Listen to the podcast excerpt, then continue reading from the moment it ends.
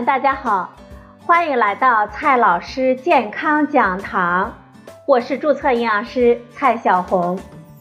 今天呢，蔡老师继续和朋友们讲营养、聊健康。今天我们聊的话题是：矿物质水更健康吗？这冬天的天气啊，特别的干燥，我们喝水呢也变得多起来。我们生活中的水啊，各式各样，不少都宣称弱碱性，富含多种矿物质，有益健康，还附上了矿物质的含量的数据，显得言之凿凿。那么，水里的矿物质真的会更健康吗？我们要不要喝碱性水呢？今天呢，我们就聊这个话题。首先呢，先来看一下矿物质水更健康吗？矿物质通常是指无机盐。有人说了，矿物质是我们人体必需的七大营养素之一，人体每天都需要很多种矿物质，所以。不少包装饮用水呢，也打着“为了你的健康，请喝含矿物质元素的水”这种口号来关心我们喝水。那么，水里面到底有什么矿物质呢？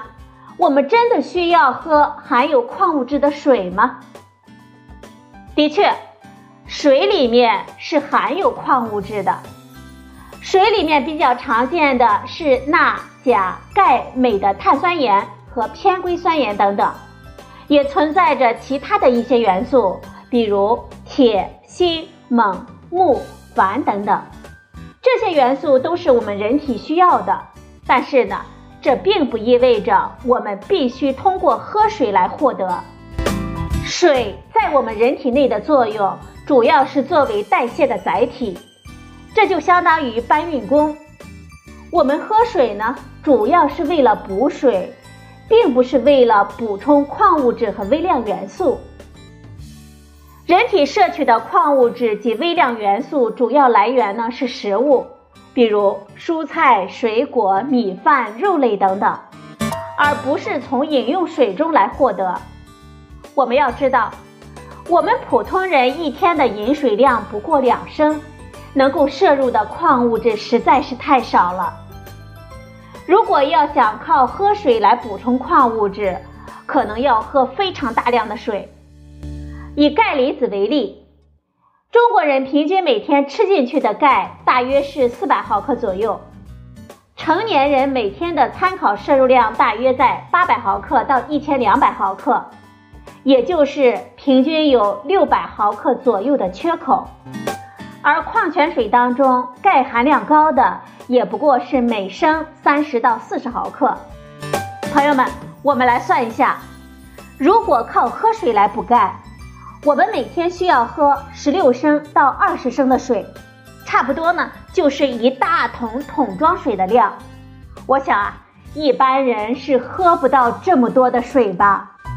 实际上，世界卫生组织最新的饮用水水质准则中明确表示。尽管某些矿泉水在提供必需微量元素方面，例如钙和镁，可能有用，但是由于饮用水环境中矿物质营养的不确定性，这些准则对水中必需元素最低浓度不做相关的建议。因此，水里的矿物质和微量元素对我们的健康其实并没有很大的影响。含有矿物质的水并不会更健康。接下来呢，我们再来看一下碱性水。最近几年，碱性水在市场上风头正劲。这些水呢，宣称水是弱碱性的，能够调节酸性体质，能够抗癌，治疗多种慢性病，更健康。不过，水的酸碱度真的和健康有关系吗？其实，水的酸碱度并不会对我们的健康产生很大的影响。弱碱性水更健康的说法也只是营销的噱头。实际上，我们喝的水大部分都是酸性的。有研究对一百种世界知名的矿泉水进行分析后发现，大约百分之四十的矿泉水它的 pH 值呢在七以下，都是酸性。中性和碱性的矿泉水占到了百分之三十，是一个平均的关系。水的酸碱度对我们人体的影响很小。水的弱碱性来自于矿物质，比如碳酸盐、偏硅酸盐等等。但是这些微量的矿物质对人体的生理影响根本无法与来自于食物的宏量营养素相提并论。其实。碱性水呢，并不会更健康，而且酸碱性理论已经忽悠我们十几年了。最近，酸碱性的体质理论已经被确认为是伪科学，它的创始人呢被判罚一点零五亿美元。无论弱酸还是弱碱性水，对我们人体的酸碱性的影响都是微乎其微的。我们知道。我们人体呢，它是一个精密的缓冲体系。比如说，我们血液的 pH 值的正常的范围是七点三五到七点四五，只有这样呢，才能够保证我们各种生理功能正常。无论是弱酸还是弱碱性水，喝到我们肚子里啊，都会变成酸性的，因为我们胃里的 pH 值呢是二点零左右的盐酸。即便是喝下去所谓弱碱性的水，到了我们胃里啊，已经彻底的酸化了。然后呢，水到了肠道，甭管什么水又变成碱性的了。这就是我们消化道细菌喜欢的环境啊。所以，弱碱性水并不会更健康。我们人体呢？也不会从矿泉水当中获取更多的矿物质和营养元素，朋友们，赶紧醒醒吧！问题来了，我们如何喝水更健康呢？告诉大家三点。第一点，喝水需适量。中国居民膳食指南建议，普通的成年人每天喝水一千五百毫升到一千七百毫升。当然了，这一个呢是个推荐量，并不用恪守。我们可以根据自己的情况来调整。比如说，如果是夏天，或者是我们运动量大、流汗多，我们应该再多喝一些水。北方的空气比较干燥，我们也可以适当的多喝一点水。体力劳动者或者是待在户外的人，渴得快，喝得多，也可以多喝一些水。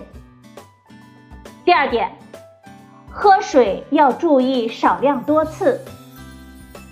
我们喝水的时候呢，不要感到口渴的时候再喝，应该有意识的主动去喝水，少量多次。尤其是老年人的感觉不太敏感，更需要及时的补充水分。早晨起床的时候要喝一杯水，晚上临睡前呢，尽量不要喝太多的水。以免频繁起夜影响睡眠。第三点，一些慢性病患者注意要多喝水，比如泌尿系结石、高尿酸血症、痛风、糖尿病患者应该多喝水。喝水呢，能够降低疾病的风险。好了，朋友们，今天的节目呢就到这里，谢谢您的收听。我们明天再会。